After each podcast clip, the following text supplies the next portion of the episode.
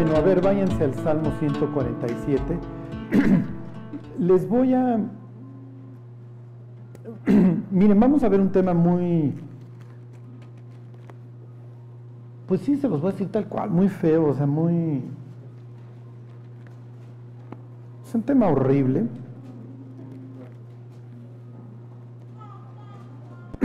¿Alguien aquí leyó alguna vez un libro que se llama Le dije adiós a las citas amorosas? ¿Y sí le dijeron adiós? Este... bueno, ok.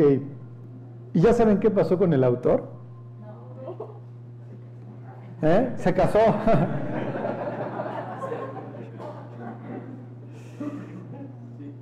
Miren, yo, yo no, nunca lo leí, este, digo, alguna vez lo vi. Yo no soy muy afecto, acuérdense, a la literatura que venden en las, las librerías cristianas, o les recomiendo más Gandhi o, el sótano o lo que sea, a estas alturas del partido.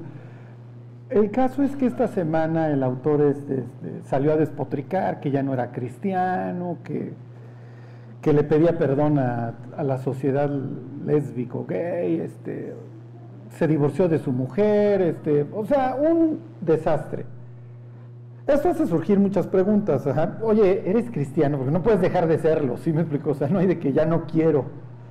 Este, obviamente, pues esto es una señal más de la apostasía. Si a mí me preguntan que soy un conspirano, a mí se me hace que este era una gente que desde hace años, pues a ver, escribe este libro, maestro, y en unos 10, 15 años te revientas como ejote y dices que eras cristiano, ¿no? No sé, este, o sea, de lo que vamos a hablar ahora es en qué se parecen Jesús y Jeremías en el trato que reciben de su pueblo y de los gentiles.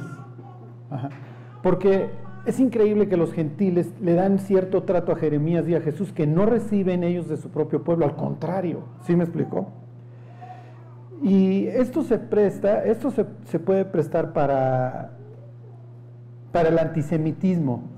Y, y lo que les quiero decir es que cuando la apostasía no le hace bien a nadie. ¿Sí me explico? Este tipo de osos, este, cuando, cuando viene el escándalo del cristiano que revienta como ejote, no le hace bien a nadie. ¿Sí me explico? O sea, no le hace bien al cristianismo, no le hace bien al mundo. Cuando Israel reventó, no le hizo bien al mundo.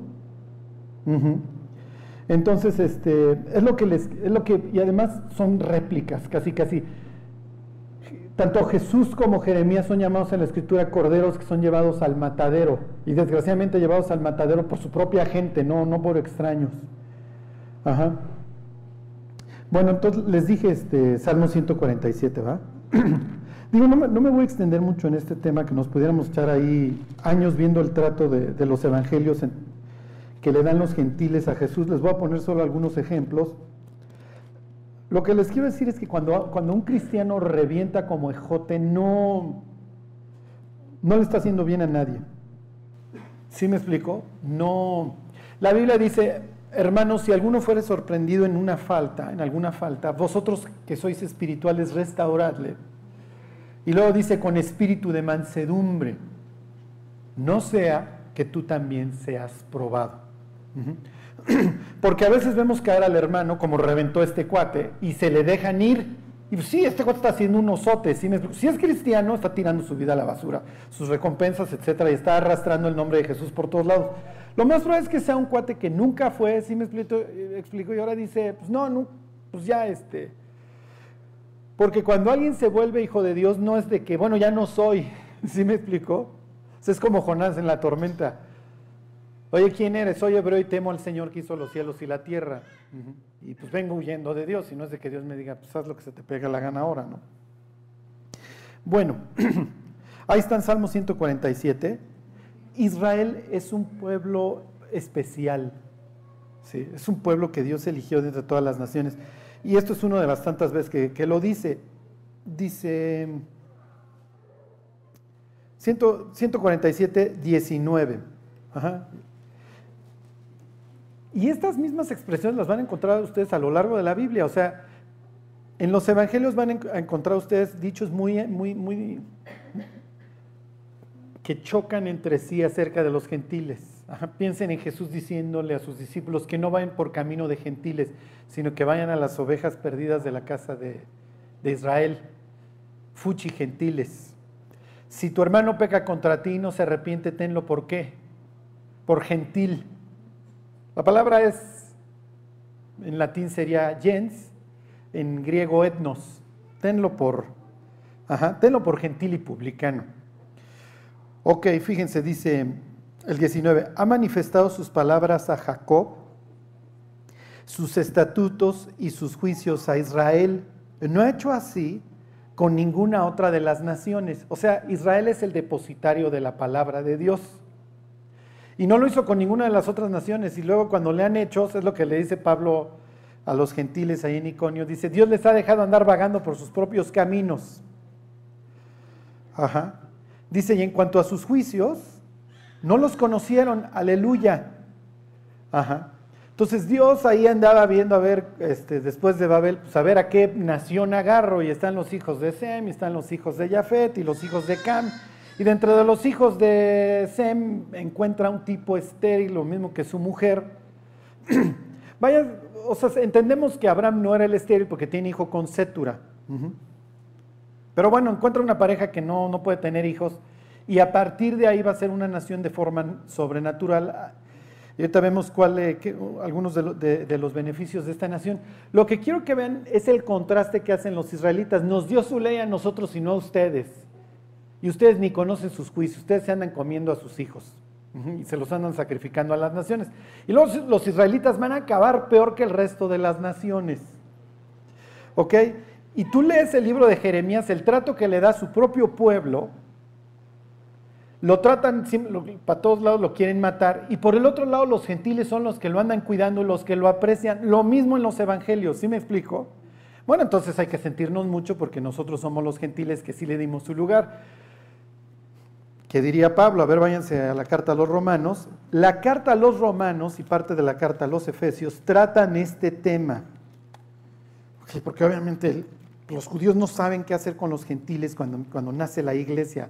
¿Los incluimos? ¿No los incluimos? ¿Les decimos que guarden la ley, que no la guarden? Ajá. Ok. 3.9. Bueno, miren, desde el 3.1. Dice, ¿qué ventaja tiene pues el judío? Bueno, pues ahí está el Salmo 147, Pablo. Ajá, y es lo que va a decir. ¿O de qué aprovecha la circuncisión? Mucho en todas maneras. Primero, ciertamente que les ha sido confiada la palabra de Dios. Ahí está otra vez haciendo énfasis. A nosotros Dios nos dio su ley. y yo me canso de decirles de estas palabras que le dice Dios a su pueblo, que es su, joya, ¿se acuerdan? Su segulá, que es un pueblo santo, kadosh. O sea, todo el tiempo Dios le anda recordando a su pueblo el privilegio que tiene, sí, pero les voy a decir una frase muy trillada, pero no por eso deja de ser cierta. Las grandes, los grandes privilegios aparejan grandes responsabilidades. Entonces piensa hoy que tú tienes el sobrenombre de cristiano y que te jactas de conocer a Dios y que Dios te perdonó. ¿Cuál debe de ser nuestra conducta? ¿Sí me explico? Ok, entonces dice el 9, ahí mismo, 3.9. ¿Qué pues somos nosotros mejores que ellos? Y luego dice Pablo, en ninguna manera, pues ya hemos acusado a judíos y a gentiles que todos están bajo pecado, como está escrito, no hay justo ni a un uno, no hay quien haga lo bueno, bla, bla, bla. Ok, me voy al capítulo 9. Pablo tiene pesar por su pueblo. Pues sí, él es judío, él es fariseo, su maestro es Gamaliel, y el abuelo de Gamaliel era el gran Gilel, o sea, ¿Qué más hubiera querido que llegó Cristo y vamos a darle un buen trato? Sí, mi Pablo, pero ya ves cómo les fue a, tus profetas, no dejaban títere con cabeza. ya parece que le iba a ir bien al Mesías. O sea, dice Pablo ahí 9.1, verdad digo en Cristo, no miento. Y mi conciencia me da testimonio en el Espíritu Santo que tengo gran tristeza y continuo dolor en mi corazón. Porque deseara yo mismo ser maldito, separado de Dios, anatema, la palabra sería en el hebreo jerem, destinado a la destrucción Dice, separado de Cristo por amor a mis hermanos, los que son mis parientes según la carne. Y luego va a hablar de sus paisanos, que son israelitas, de los cuales son la adopción. Ahí está Abraham. ¿Ok? Dios los adopta, tú vas a ser mi pueblo. La gloria, el pacto, con ellos celebra el pacto ahí en Sinaí, ¿se acuerdan? La promulgación de la ley, El culto a ellos les enseña cómo acercarse a Dios, el tabernáculo, etc. Y las promesas de quienes son los patriarcas, ahí están Abraham, Isaac y Jacob, piensen en David, y de los cuales según la carne vino Cristo, el cual, ya aclara, esto, eh, la, Biblia de los testigos de Jehová no tiene esto alterado, ¿eh? si algún día les vienen a tocar la puerta, Isaías, este, Romanos 9:5 es la receta, el cual es Dios sobre todas las cosas, bendito por los siglos, amén. Ok, entonces describe otra vez los privilegios que tuvo este pueblo. Ok, me brinco al 11. Bueno, entonces la transgresión de los judíos implicó la, restauración de los gentiles. Sí, efectivamente, Dios se voltea con su pueblo, su pueblo no lo pela y se voltea con los gentiles. Utilizó la táctica de los celos. Hasta la fecha lo hace. La idea es que el israelita se ponga celoso. ¿Por qué sabes tú de la Biblia? ¿Por qué sabes tú de Jeremías? ¿Por qué ni siquiera yo me la sé y tú sí te la sabes? Que no sea, oye, ¿por qué no nos la sabemos los dos? Ok, 11-12. Y si su transgresión es la riqueza del mundo y su defección la riqueza de los gentiles, ¿cuánto más será su plena restauración? Y entonces Pablo narra aquí el famoso olivo, entonces Dios arranca las hojas naturales y nos injerta a nosotros, ¿ok? Que somos los gentiles. Ok, me voy al 20, ahí mismo. Y esto es lo que quiero que les quede claro ahora que veamos el trato que le dio su propio pueblo, los israelitas a Jeremías, y cómo lo trataron los gentiles, porque en ese sentido son igualitos. A Jesús lo alucinan sus paisanos y lo aman los gentiles. Ok, a Jeremías lo alucinan sus paisanos, pero los gentiles lo respetan. Los mismos babilonios le dicen, tú le hablaste bien a tu pueblo. Piensen en José. Lo aman los egipcios, le salvó el pellejo, lo odian sus hermanos. Ok, dice el 11.20, porque si Dios, eh, no, no, no, perdón, 11.20, bien por su incredulidad fueron desgajadas, está hablando de los israelitas como ramas, pero tú por la fe estás en pie, no te ensoberbezcas, sino teme. Entonces, ahora que vamos a estar viviendo en este ambiente en donde la caída de los gigantes, en donde va a ser el escándalo tras el escándalo, es muy fácil decir, bueno, qué bueno que yo ando súper bien. ¿Sí me explicó? Y Dios va a decir, no te ensoberbezcas, sino teme, no sé que tú también seas probado. Porque si los israelitas reventaron como ejotes, el día de mañana las iglesias también van a reventar como ejotes. Es lo que estamos viendo. ¿eh? Es lo que estamos viendo. Y entonces, ¿cuál es el mensaje? No te ensoberbezcas, sino ten miedo, no sea que nosotros también, ¿sí se entiende? Seamos tentados. Bueno, ahora sí váyanse al capítulo 11 del libro de Jeremías. ¿Alguien se acuerda de dónde es Jeremías?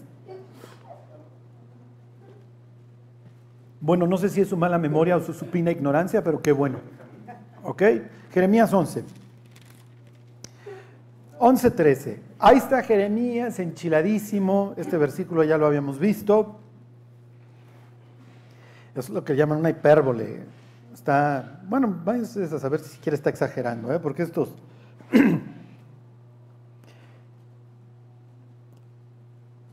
estos tenían más santos que un pueblo michoacano. ¿eh? Bueno, dice el 11.13. Porque según el número de tus ciudades fueron tus dioses, oh Judá, y según el número de tus calles, oh Jerusalén, pusiste los altares de ignominia, altares para ofrecer incienso a Baal. Bueno, ya están todos estas, estos mensajes. Bueno, me brinco ahí mismo al 18. Y Jehová me lo hizo saber y lo conocí. Entonces me hiciste ver sus obras, ¿ok? Dios le va a dar un pitazo. Versículo 19. Y yo era como cordero inocente que llevan a degollar pues no entendía que maquinaban designios contra mí, diciendo, destruyamos el árbol con su fruto y cortemos lo de la tierra de los vivientes para que no haya más memoria de su nombre. ¿Qué está implicando? El mensaje de Jeremías no cayó, no cayó suavecito, ¿eh? no les cayó muy agradable, no les vino muy en gana. Ok, imagina que tú eres un judío que tienes acceso al, al libro de Isaías, ¿ok? Isaías más o menos predicó hace 100 años durante un sitio asirios, ¿se acuerdan? Ahora no son los asirios los que están dominando a los israelitas, ahora son los egipcios y luego los babilonios. El caso es que pasan de una bota a otra. Y durante el, asedio de los asirios, tiene, bueno, los libran ahí con Ezequías y luego se escriben estos pasajes que le llaman la segunda parte del libro de Isaías. Tienes el 53 que habla, ¿se acuerdan? Nosotros lo tenemos muy claro del Mesías. Pero tú eres un judío de la época de Jeremías y entonces lees como cordero fue llevado al matadero y como oveja delante de sus trasquiladores enmudeció y no abrió su boca. Y su generación, ¿quién la contará? Porque fue cortado de la tierra de los vivientes. Está hablando de que esa persona que describe Isaías 53 no va a tener hijos. Y otra de las cosas en las que se parecen Jesús y Jeremías es que ninguno de los dos se casa y ninguno de los dos tiene hijos. ¿Qué piensas si tú tienes Isaías 53 cuando ves a Jeremías? Pues que a él se estaba refiriendo la historia, ¿sí me explico? Y Jeremías toma tal cual esta expresión, como cordero fue llevado al matadero. ¿Ok? Y entonces dice, no hombre, me van a matar y me están llevando como cordero al matadero. ¿Quiénes? Ok. Versículo 20. Pero, oh Jehová de los ejércitos que juzgas con justicia, que escudriñas la mente y el corazón, vea yo tu venganza de ellos, porque ante ti he expuesto mi causa. Por tanto, así ha dicho Jehová acerca de los varones de Anatot que buscan tu vida, diciendo, no profetices en nombre de Jehová, para que no mueras a nuestras manos. ¿De dónde es Jeremías?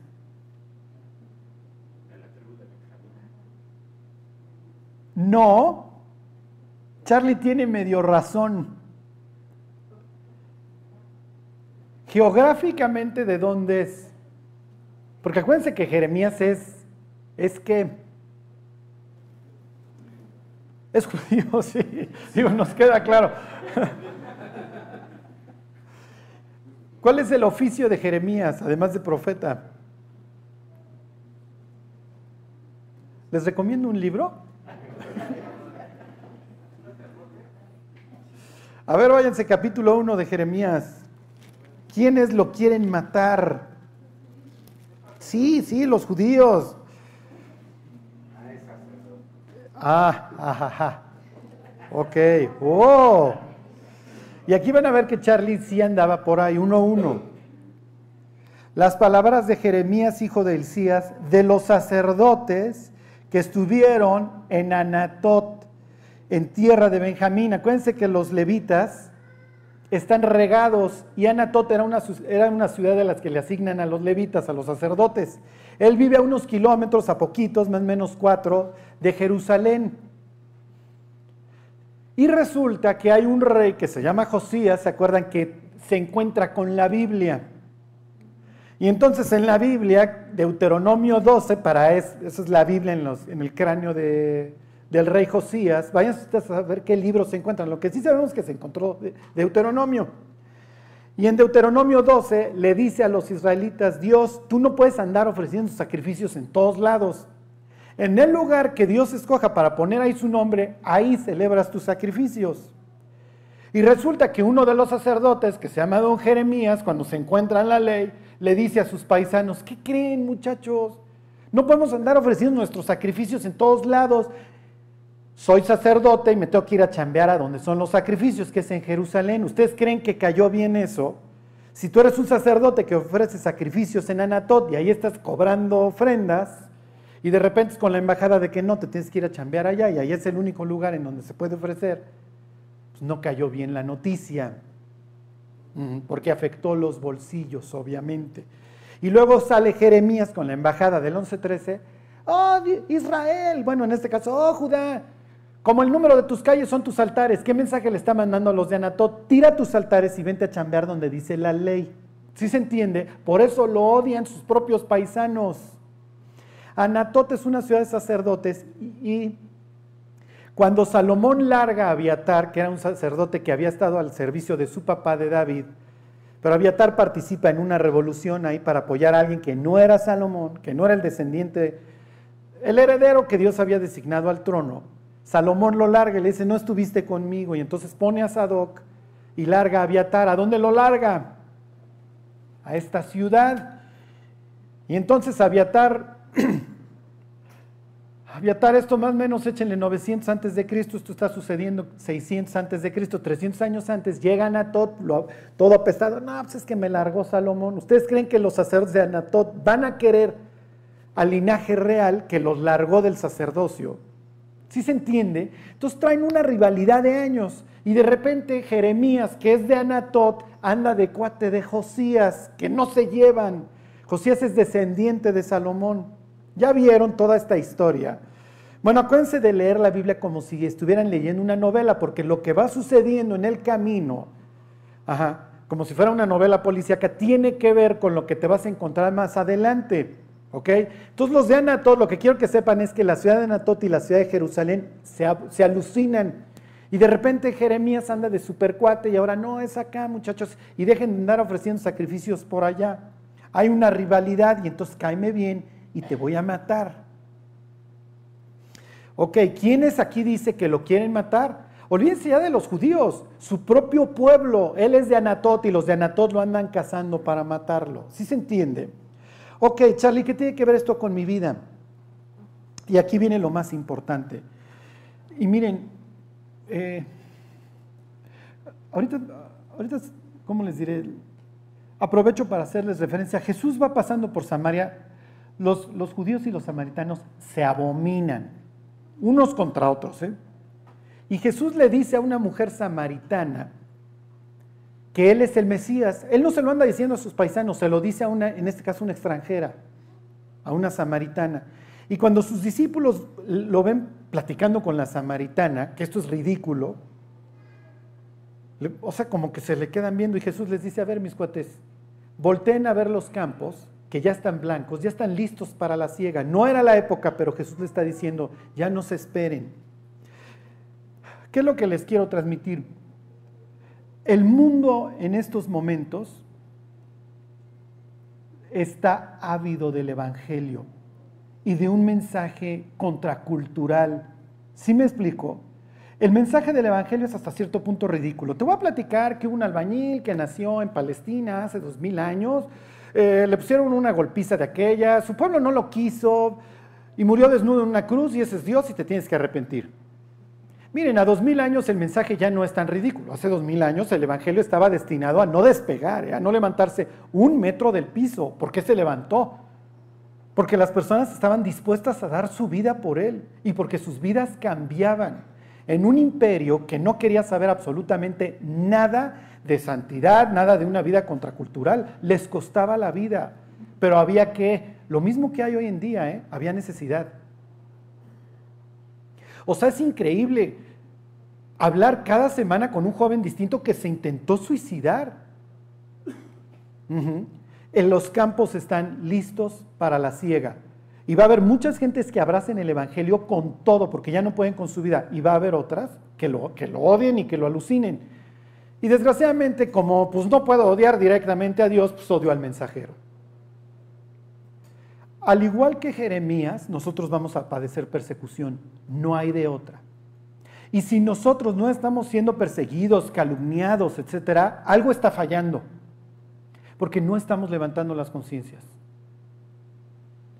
O sea, Jeremías es el prototipo del profeta perseguido por su propia nación. ¿Sí me explico?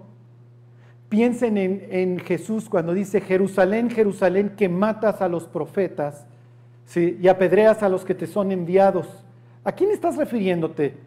Y si vas leyendo la Biblia, bueno, a Elías no lo apedrearon en Jerusalén, sí me explico, a Moisés tampoco, aunque también los persiguieron pero el prototipo así del que alucinaron en Jerusalén y échenlo a la cisterna y ahora métanlo al bote y eso, es Jeremías. ¿Por qué? Porque Jeremías tiene un mensaje 100% contracultural.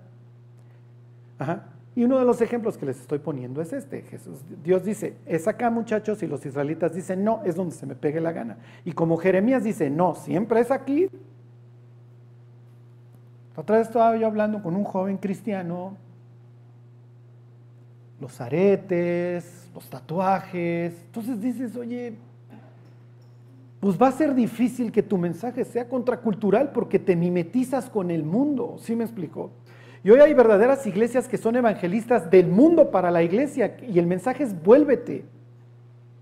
¿Sí me explico? Vuélvete como nosotros. Y Dios dice, no, no Jeremías, no mis queridos profetas, no mis queridos cristianos, tú tienes que ser contracultural y eso te va a acarrear persecución. Por un lado, sí, pero por el otro, muchas personas te van a amar. Muchísimas personas cuando lleguen al cielo van a ir a abrazar a Cristo y luego te van a ir a abrazar a ti por tu fidelidad. Porque no te importó padecer la persecución, que te calumniaran, lo que fuera, que tu familia te alucinara. Si los primeros en alucinar a Jeremías fueron sus propios familiares. Es increíble, o sea, que llegue Chelas a su casa, soy cristiano, ¿sí me explicó? Y uno esperaría que sus papás y sus hermanos, ay, ¿cómo lo hiciste? Yo también quiero, no, sáquese, ¿cuál cristiano? ¿Sí me explicó? Ay, ya dejaste de chupar y porque dejaste de chupar, ay, estás desperdiciando tu vida, eres un legalista, eres un exagerado, ya te volviste aleluyo, ¿en qué secta estás? Cuando me convertí y tenía yo poquitas semanas, estaba yo escuchando el testimonio de una muchacha, porque me gustaba mucho escuchar los testimonios, y entonces ella vivía este, en casa de una amiga cristiana. Y entonces un día le pregunto, ¿por qué no vives con tus papás? Y me dice, mira, yo estudiaba en la UNAM, era una, digo, no uso la palabra grifa, pero como que me lo implicó, así típica, típica, así de que cerca de rectoría pesta hierba, y dice, ya no pude con mi vida y pues me, intenté suicidar y mi papá me llevó al hospital y me salvaron la vida en urgencias. Y dice, y luego este, en la carrera conocí a un cristiano y ese cristiano me habló de Cristo y me convertí. Y mi vida cambió por completo. Y mi papá me corrió de la casa por, la, por mi nueva forma de, de ser. Y el día que me corrió de la casa, lo que me dijo fue, ojalá te hubieras muerto ese día. O sea, te prefiero muerta, sí me explico, que ahora la luz que eres. ¿Por qué? Porque pues, la luz en las tinieblas resplandece y la luz ilumina. Y hay muchas personas que prefieren ponerse una máscara de soldador antes que ver. Denle tantitas vueltas a la página, váyanse capítulo 15. Y Jeremías, ante todas estas este,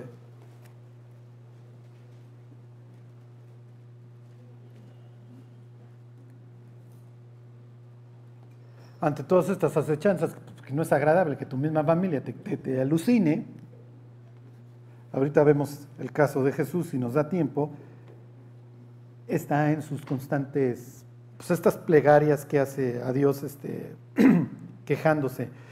Y y acuérdense, lo que Dios no tolera es la indiferencia. ¿eh? Uno puede ir con Dios como cual Abraham y quejarse y decirle, ¿por qué no me has contestado? ¿Por qué te estás tardando? Lo que sea. Ok, dice 15:15, tú lo sabes, oh Jehová, acuérdate de mí, visítame y véngame de mis enemigos, porque pues, ya se dio cuenta que todo el mundo lo quiere matar. No me reproches en la prolongación de tu enojo, sabes que por amor de ti sufro afrenta. Fueron halladas tus palabras y yo las comí. ¿Ok? Y tu palabra me fue por gozo y por alegría de mi corazón, porque tu nombre se invocó sobre mí, oh Jehová, Dios de los ejércitos. Jeremías encuentra lo que hemos encontrado todos los cristianos. En tu presencia hay plenitud de gozo, delicias a tu diestra para siempre. Por eso es que no regresamos a nuestra vida pasada a pesar de los problemas, porque encontramos gozo, porque encontramos paz. ¿Cuánto vale la paz? ¿Cuántos carrujos de mota? ¿Cuántas, cuántas fiestas? ¿Cuántos pomos? ¿Cuánto vale la paz que te puedas levantar en la mañana y digas, tengo gozo, a pesar de mis problemas, tengo gozo, tengo algo por qué levantarme? Eso no lo tiene el mundo. Ajá. Entonces sucede que se aparece la Biblia, ¿se acuerdan en las reparaciones del templo? Porque el rey Josías dice, oigan muchachos, tenemos que restaurar nuestra vida devocional y todo parte de la casa de Dios, vamos a restaurarla, estaba hecha pedazos, abandonada y destruida por mi papá Amón y por mi abuelo Manasés, bueno, pues vamos a restaurar esto. Y cuando la están restaurando, tarán, aparece la Biblia. Oh, creo que hemos perdido algunas cosas en el camino. No, no te preocupes, es nomás la Biblia, Josías. y entonces aparece la Biblia y Jeremías, el sacerdote, Tatán, ay, ¿qué creen? Y hay todo un libro dedicado a los levitas. Mm, ¿Cuántas cosas sin saber? Y dice Jeremías, fueron halladas tus palabras y me las devoré. Cuando Chelas le empieza a encontrar sentido a esto. Ok. y entonces dice versículo 17, no me senté en la compañía de burladores, ni me engreí a causa de la profecía. O sea, tampoco se volvió farol. Me, senté solo porque me llenaste de indignación. Jeremías voltea a ver un Israel que no quiere saber nada de Dios. Y obviamente esto le trae indignación. Y vienen sus preguntas, estas todas. ¿Por qué fue, por qué fue perpetuo mi dolor y mi herida desahuciada no admitió curación? ¿Serás para mí cosa, como cosa ilusoria, como aguas que no son estables? Y le contesta a Dios. Por tanto, así ha dicho Jehová, si te convirtieres, si te vuelves, es la palabra, ¿se acuerdan? Yo te restauraré. Esto es lo más increíble. Viene Chelas hecho pedazos y Dios le dice, ya déjate de estar quejando, si te vuelves a mí, yo te voy a restaurar. Y esto es lo que hace Dios. No solamente en nuestra vida, sino en la vida de los que nos rodean. Dios nos da un propósito, no solo para restaurar nuestra vida, sino que el cristiano, conforme va madurando, empieza a restaurar muchas de las vidas que le rodean. Eso es lo más increíble, que Dios no solamente te da la oportunidad de restaurar tu vida, sino de muchas otras. Como preguntaba yo hasta ahorita, ¿cuántas vidas hemos podido tocar? Y si nos dieran un dólar por cada una de ellas, acuérdense que Dios no paga en dólares, ¿eh? A veces quisiéramos, ¿no? Pero, pero obviamente la recompensa va a ser más grande allá en los cielos. No quiere decir que Dios no tenga cuidado de nuestra vida ahora y que Dios no nos vaya dando cosas así como el gozo y la paz. Ok, le dice, yo te restauraré. Número dos, vas a estar delante de mí. ¿Se acuerdan? Si ellos hubieran estado en mi reunión, en mi consejo. Y luego viene, y si entresacares lo precioso de lo vil, tienes que empezar a distinguir la luz de las tinieblas. El cristiano empieza a madurar y empieza a odiar, empieza a entresacar lo precioso de lo vil y empieza a odiar las cosas que Dios odia y empieza a amar las cosas que Dios ama, cuando antes era totalmente al revés. Dios ama la santidad, bueno, pues yo la odio, Dios ama la paz, yo la abomino. Eh, Dios aborrece la embriaguez, bueno, yo la amo. Dios aborrece la disolución, yo la amo, la ausencia de control. Y le dice Jeremías, si empiezas a entresacar lo precioso de, lo vil, hay una traducción, creo la de las Américas o la nueva versión internacional, no me acuerdo, dice, serás mi portavoz. Tú vas a ser mi portavoz. Fíjense la expresión que usa aquí, serás como mi boca. Cuando los cristianos empezamos a madurar y, y entresacar lo precioso de lo vil, nos volvemos la boca de Dios literalmente. Y luego viene Aquí está, conviértanse ellos a ti. Y tú, tú no te conviertas a ellos. Si los del mundo usan sus aretes y sus tatuajes, felicidades, pero tú no eres el mundo, Jeremías. Y si ellos ofrecen sacrificios donde se les pegue la gana, felicidades, tú no eres de ellos. Y si sus cultos son puros desenfreno y pura lágrima y tirarse al piso, tú no. Pero tú se sobrio en todos. ¿Se acuerdan? Soporta las aflicciones, esa obra de evangelista, cumple tu ministerio. Y luego viene la promesa, y se la cumplió, ¿eh? Y te pondré en este pueblo por muro fortificado de bronce, y pelearán contra ti, pero no te vencerán, porque yo estoy contigo para guardarte y para defenderte, dice Dios, y te libraré de la mano de los malos, y te redimiré de la mano de los fuertes. Ok, regresense al 11, ya vieron. La idea es que Jeremías, ahora en esta persecución, no baje los brazos, no diga, bueno, Dios, ya se me pusieron duras las cosas, yo creo que ya ofrecemos sacrificios donde sea.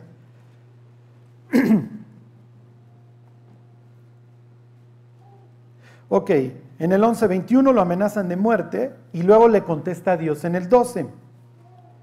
Así pues ha dicho Jehová de los ejércitos, he aquí yo los castigaré, los jóvenes morirán a espada, sus hijos y sus hijas morirán de hambre, y no quedará remanente de ellos, pues yo traeré mal sobre los varones de Anatot el año de su castigo.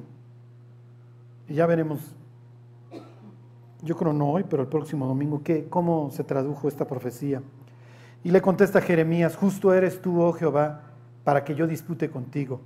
Sin embargo, alegaré mi causa delante de ti, porque es prosperado el camino de los impíos y tienen bien todos los que se portan deslealmente.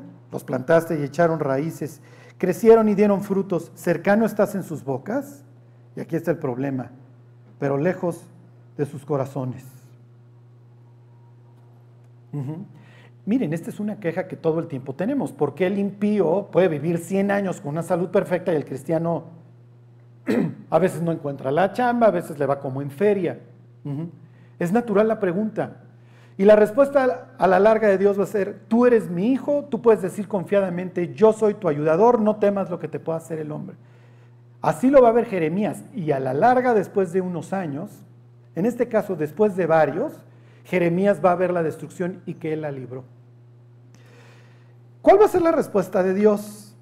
Lo mismo que preguntaría Pedro, no os sorprendáis de la prueba de fuego que os ha sobrevenido como si alguna cosa extraña os aconteciese. O sea, imagínate que te encuentras al cristiano en la oficina chillando.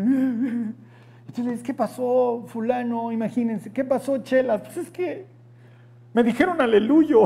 ¿Qué, ¿Qué, esperabas? Eras el rey de la fiesta, vomitabas los coches de todos cuando te daban aventón. Y ahora que sales con la embajada de que los viernes te quedas a leer la Biblia en tu casa, pues ¿qué esperabas? En serio, ¿qué esperabas? ¿Aplausos? ¿Que el mundo te amara? Ellos son del mundo, por eso el mundo los oye. Y como dice Jesús, si al padre de familia llamaron Satán, si al padre de familia llamaron Belcebú, pues ¿qué van a decir de los peones? ¿Sí me explico? El chiste es, como dice Primera de Pedro también, que habla precisamente de este tema de la persecución, que la gente nos pregunte, oye, ¿por qué no tomas? ¿Por qué no haces esto? ¿Sí me explico? Dice, estén siempre preparados para dar respuesta al que les pregunte por la esperanza que está en ustedes. El problema es que ya no nos preguntan. ¿Sí me explicó? Imagínate que llegas crudo, aretes,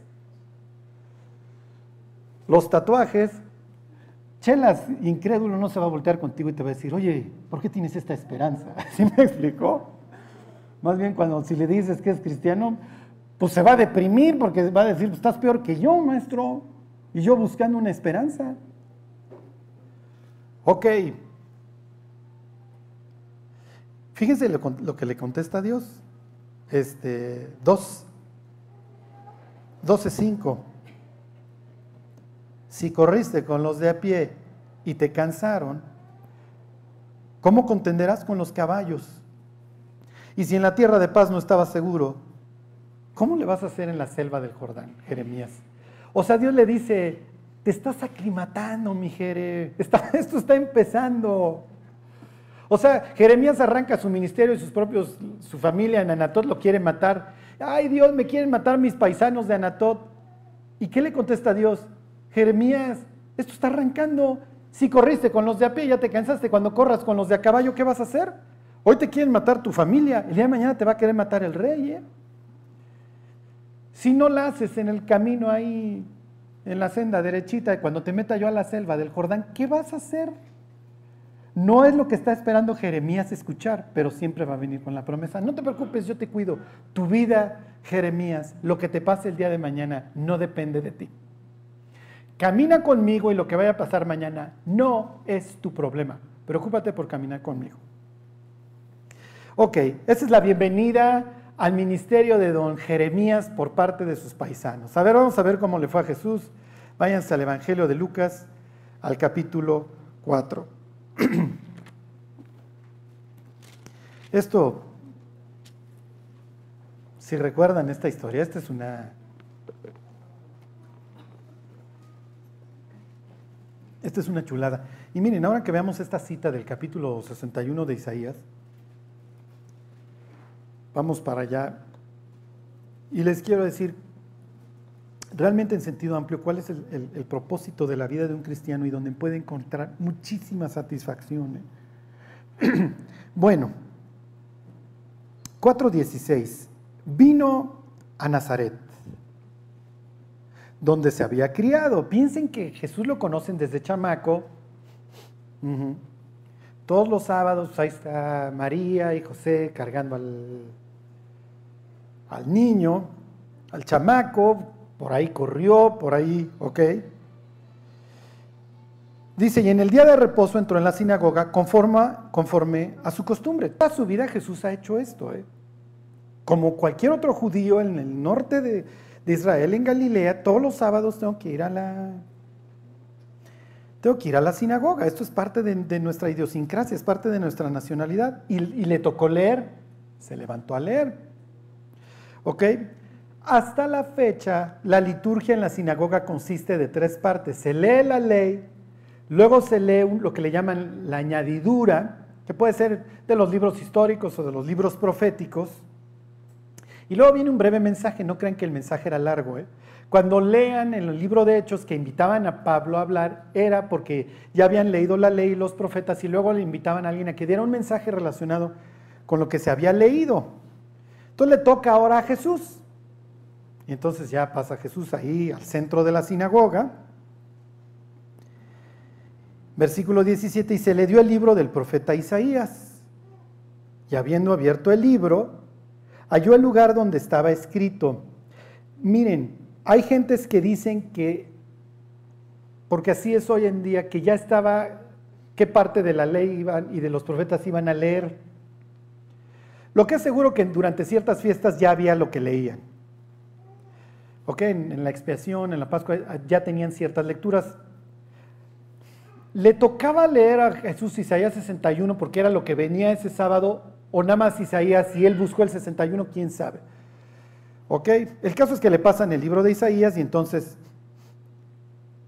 versículo 18, dice, el Espíritu del Señor está sobre mí, porque por cuanto me ha, la raíz en el hebreo es Mashiach, Mesías, por cuanto me ha ungido para dar buenas nuevas a los pobres, me ha enviado a sanar a los quebrantados de corazón, a pregonar libertad a los cautivos y vista a los ciegos a poner en libertad a los oprimidos, a predicar el año agradable del Señor.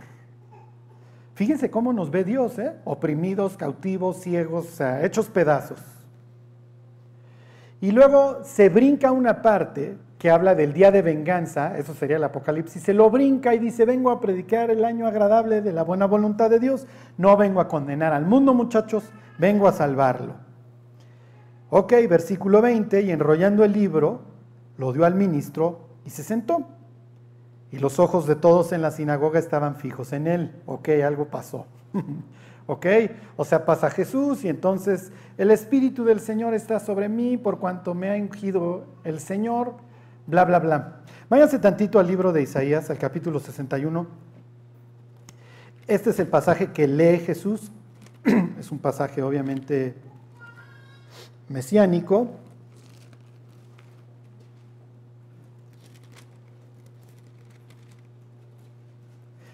El Espíritu del Señor está sobre mí. ¿Cuándo se cumplió eso? ¿Quién me dice?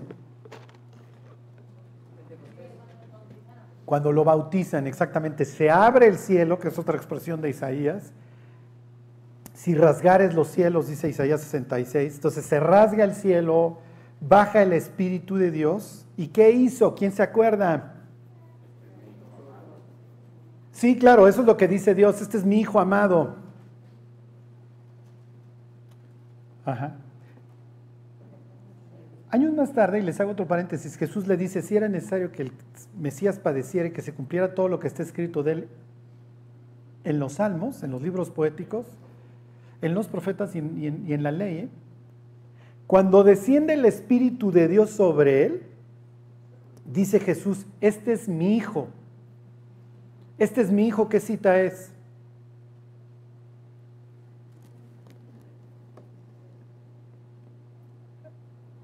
Tú eres mi hijo amado. ¿Dónde dice eso?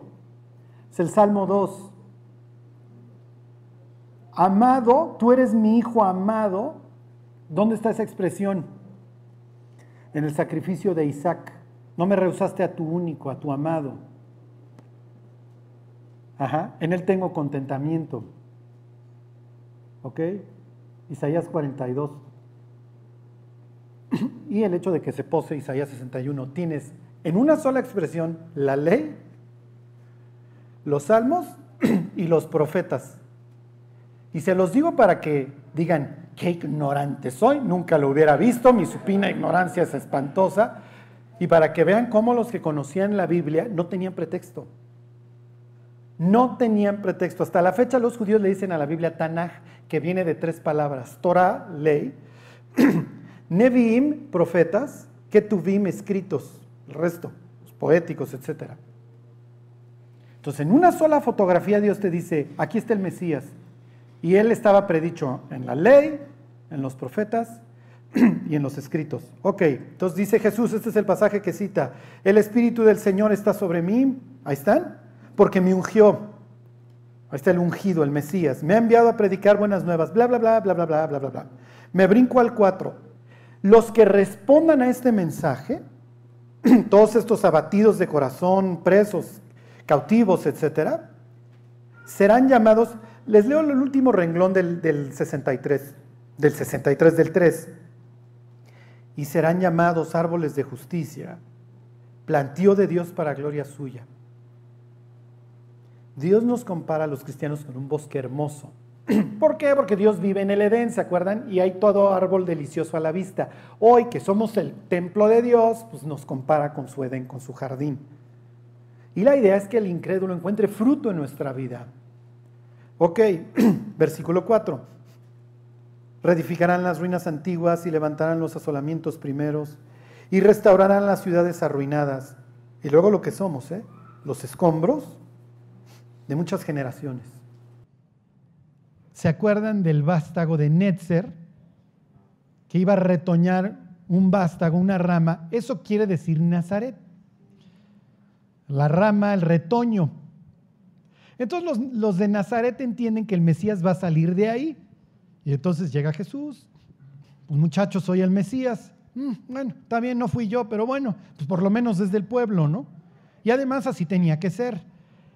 Y luego viene el caeme bien Jesús. Jesús dice, no hay profeta acepto en su propia casa. Y da dos ejemplos para mostrarles cómo, aun siendo de su propia tierra, el mensaje que Él va a mandar del arrepentimiento no lo aceptan.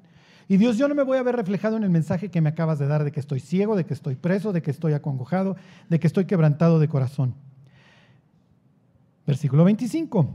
Y en verdad os digo que muchas viudas había en Israel en los días de Elías, cuando el cielo fue cerrado por tres años y seis meses, y hubo una gran hambre en toda la tierra. Pero a ninguna de ellas, a ninguna viuda israelita, fue enviado Elías, sino a dónde?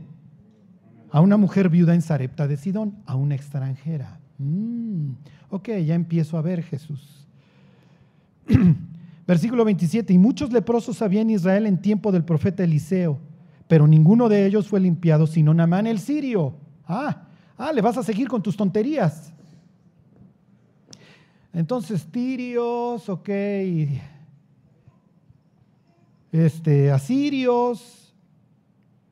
Al oír estas cosas, todos en la sinagoga se llenaron de ira y levantándose le echaron fuera de la ciudad y le llevaron hasta la cumbre del monte sobre el cual estaba edificada la ciudad de ellos para despeñarle mas él pasó por en medio de ellos y se fue. Entonces ahora sí les quedó claro que era el Mesías, porque cuando ya lo van a empujar, pasa en medio de ellos. ¿Y a dónde se nos fue este? Pues sí, es Dios y Dios puede hacer y transportarse a donde se le pegue la gana. ¿Cuál fue el problema? El problema es que Jesús empieza a decir, muchachos, ustedes creen que porque yo soy de su tierra me van a amar, pero no hay profeta quien amen en su propia tierra. Ahí está Jeremías. Y así como Jeremías fue contracultural y predicó el arrepentimiento, es lo mismo. Pero los que me van a escuchar son las personas que no han escuchado de mí.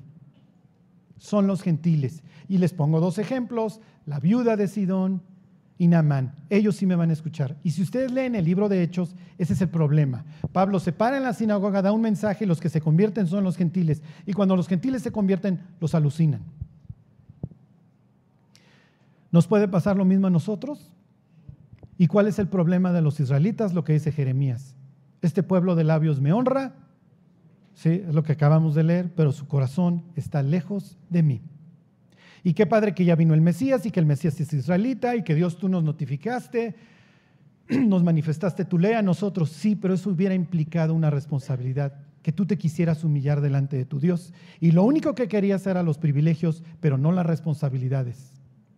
Y cuando llegó Jeremías a decirte, esto es lo que dice la ley, esto es lo que hay que hacer, lo alucinaste y lo quisiste matar. Pero fueron los gentiles los que lo adoptaron. tan tan, perdón, nada más se los leo, váyanse a Isaías 63. ¿Nos puede pasar? Sí, sí nos va a pasar.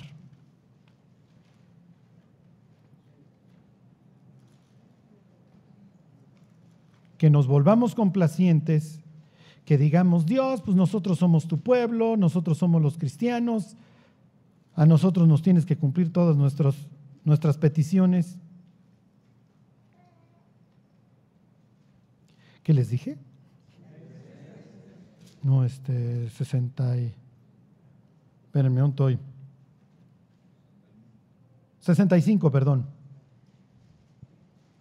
Y esto es lo que le pasó a los israelitas. La moraleja es esta y lo seguimos viendo la próxima semana. No te ensoberbezcas, sino teme.